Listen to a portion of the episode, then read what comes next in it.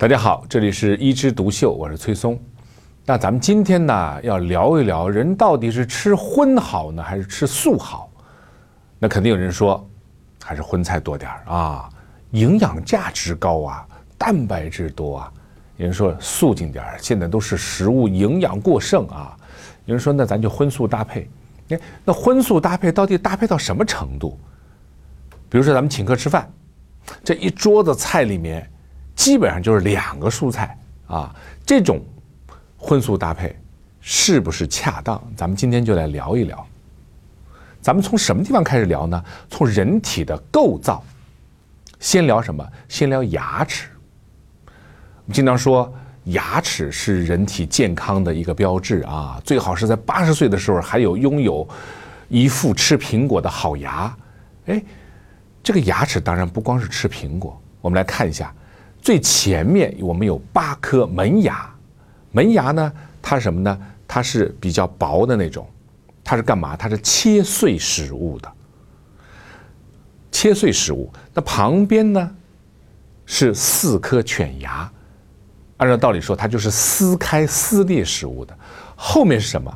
后面叫臼齿，就是比较扁平的。后面是什么？后面是臼齿。就是比较大啊，上面有个平台，它是磨碎食物的。那么人呢，一共三十二颗牙啊，有些人一辈子也长不出那四颗智齿，也就是二十八颗牙是派用场的，其中四颗是犬牙。那我们再看看马呀、啊骡子、驴呀或者兔子呀这些食草动物的牙齿呢，它们都是什么？都是磨牙，平平的，因为它们吃草。然后我们再看一下狗啊。啊，猫啊，包括老虎啊，牙齿它们都是什么？犬牙交错，高高低低，它们要撕裂这些食物。哎，你发现人正好处在这两者当中，但是二十八颗里面只有四颗犬牙，那我们是不是应该比例也是不一样？犬牙代表荤的东西，我们的平时的这些磨牙代表素的东西，也就是应该素多荤少。才是正常的比例。这是说的牙齿。第二，我们看看肠子，还是拿这个动物和人做比方。我们人呢，吃东西经过了食道、胃，然后小肠到结肠，然后到直肠排出。那么小肠和结肠之间呢，这个地方有一个盲肠啊，我们叫盲肠炎，盲肠炎。但是这个盲肠已经退化了。什么动物的盲肠很发达呢？兔子。食草动物的盲肠很发达，因为它们吃进去很多的这个草类的东西不容易消化，它们储存在这里盲肠的地方。但是人类已经退化了，所以我们其实是不会吃那么多的草类的东西。但是我们人的肠子和老虎比起来呢，又长得多啊！老虎吃肉类的东西，虽然说肉食啊要消化起来。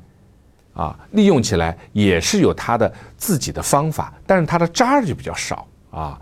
你比如说，我们的草原上经常去捡牛粪、马粪是干什么？当燃料。为什么燃料？因为牛和马吃了草以后，它根本没有办法全部的消化吸收利用，它排出的粪便里面还有大量的这些草，所以你把它晒干以后就可以烧。你见过捡老虎粪去烧吗？没有，因为人吃肉的里面没有这些东西。所以老虎的肠子更短，它呢没有那么多的粪便渣，人呢居中啊，而那些食草动物呢更长，并且有盲肠，人已经退化。所以从肠子的构造里面也可以看出，人应该荤素搭配，而且呢，我们的这个肠子更偏向于什么食草动物，所以我们也是素的多一点，荤的少一点。所以我们很多情况下。不要只直接的下个定论，我们应该吃什么，我们不应该吃什么，而是什么？而是看人进化到现在这么高级的灵长类的动物，它到底人的构造里面适合什么？但是其实，不管是人还是动物，相对自然界啊都是非常渺小的，所以呢，他们必须要养成适应自然的能力。最经典的例子就是熊猫，熊猫大家一看这个样子。就是一个什么食肉的，可是它为什么吃竹子呢？因为它生存环境变化当中没有可以供它吃的这些肉食的东西，所以它改吃竹子了。它的肠子其实我们解剖开来看，还是以食肉动物的这些构造为主，稍微有些变化。但是它为了生存下来，哎，它改吃竹子，而且还活得可以。但是它现在需要我们保护，什么意思？需要保护就是它自己靠自己的生存可能已经不行了。也就是说，完全颠覆它的生存方式，它会灭绝的。但是稍微改变一点。比如人类，啊，我们有游牧民族，也有农耕的地方。我们到新疆有些地方去问，哎呀，一些百岁老人呐，什么吃什么呀？我就吃牛羊肉啊，吃坚果呀，蔬菜呢？啊，不有有了就吃，没了就不吃。哎，他们那边以肉食为主，但是也可以活得很好。为什么？因为他们已经长期的适应了，他的基因已经一点点的变化啊，人体的肠道和牙齿可能也已经有点点变化了。那么在农耕地区呢，哎，以素食为主啊，以米饭、米面为主啊，我们的牙齿以磨碎食物为主。那所以呢，这些地方的人他可能素食就吃的比他们的多一点儿。大家都可以适应啊。那么我们现在的问题在哪里呢？现在问题确实就像很多朋友说的，是营养过剩。那么营养过剩呢，就是我们荤食可能吃的太多了，然后大家怎么办？矫枉过正嘛，干脆吃素吧！啊，纯素，纯素真的有问题。如果你一点荤腥、一点油都没有的话，我们就会引起我们人体很多营养素的缺乏。最简单的就是脂溶性维生素，比如维生素 A、维生素 E、维生素 D，它们是脂溶性的，只溶解在脂质的环境里面。那么你如果一点脂都没有的话，它就很难吸收利用。维生素 A 缺乏就会有夜盲症。我们千金方孙思邈那个时候就知道了啊，吃动物的肝脏就可以治疗什么夜盲症，因为它里面含有大量的维生素 A。维生素 D 呢，如果你一缺乏，骨质疏松。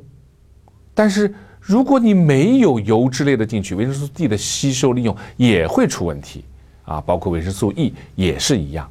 所以呢，我们不建议纯素啊。如果你确实喜欢吃素食的话，我们可以什么蛋奶素？这样的话又保证你的油脂，保证你的蛋白质啊，保证你的各种各样的营养物质的吸收。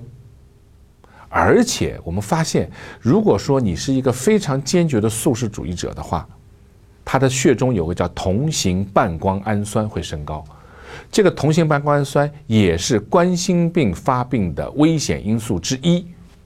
也就是说，吃了素。未必就不会产生冠心病之类的动脉粥样硬化。所以呀，一句话，根据人体的构造，我们还是食物多样性，荤素搭配，以素为主。好，今天我们就聊到这儿，下次接着聊。